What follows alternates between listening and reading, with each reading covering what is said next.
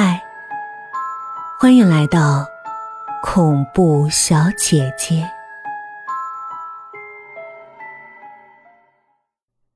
凶宅之出售。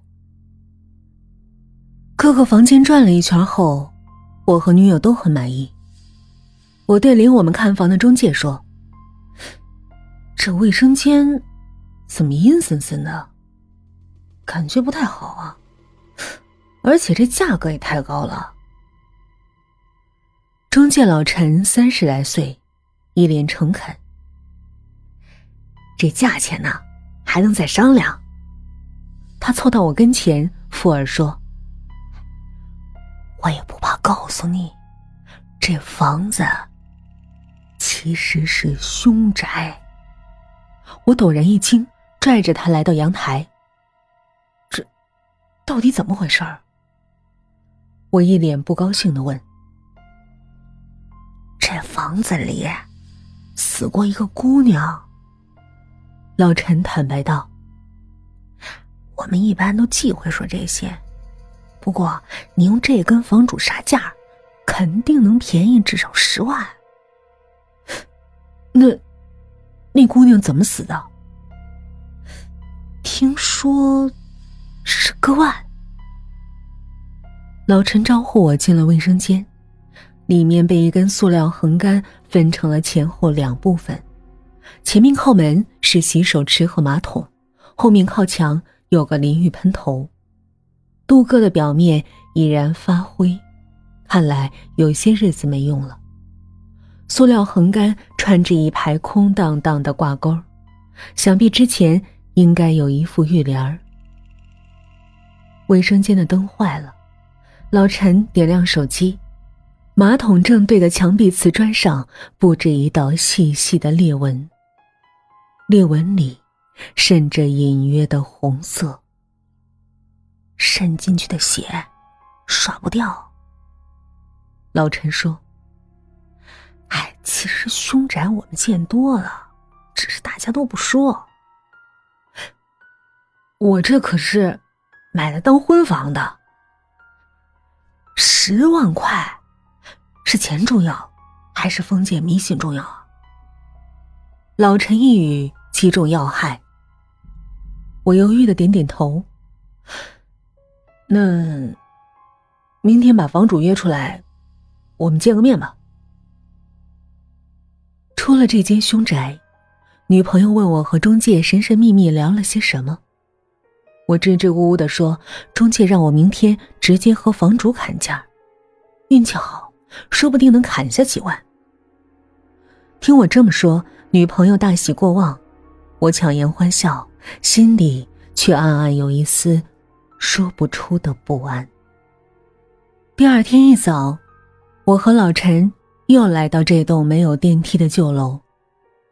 我爬到五楼，刚刚直起脖子。我就看到，眼前有个黑影晃动，头上还有两点白光疏忽一闪，形同鬼魅。我瞬间想起割腕的女子，不由后退两步，却不想一脚踏空了，手忙脚乱之际，正在楼梯上的老陈伸手将我揽住。他清亮的咳嗽一声，头顶的声控灯泡伴随着滋滋的电流声应声亮起。昏黄的光斑里，一个瘦弱的中年人正透过厚厚的眼镜片儿看着我们。这位就是房主许先生。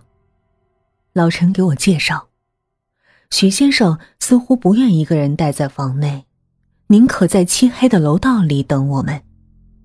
进屋之后，我便开门见山：“呃，这房价……”您看，能不能再降一些？荀先生嗫嚅道：“我着急卖，价格根本就不高。”说完，求助的看向老陈。老陈假装盯着手机，看来这四万块的中介费不白交啊！而且你这户型也不好啊，尤其是卫生间。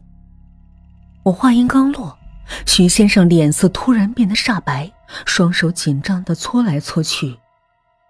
我乘胜追击，我这一进去就觉得后背发凉啊，还有股腥味儿。啊！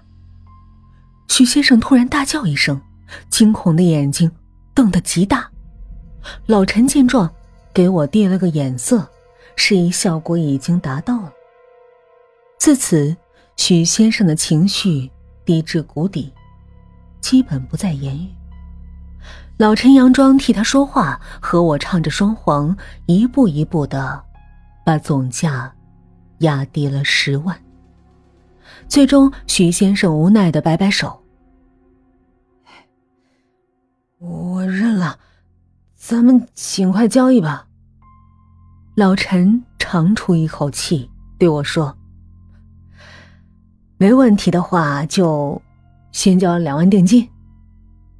我点头站起来，正对着黑洞洞的卫生间，心中电光火石般闪过一个念头：昨天困扰我的莫名忧惧，顿时清晰起来。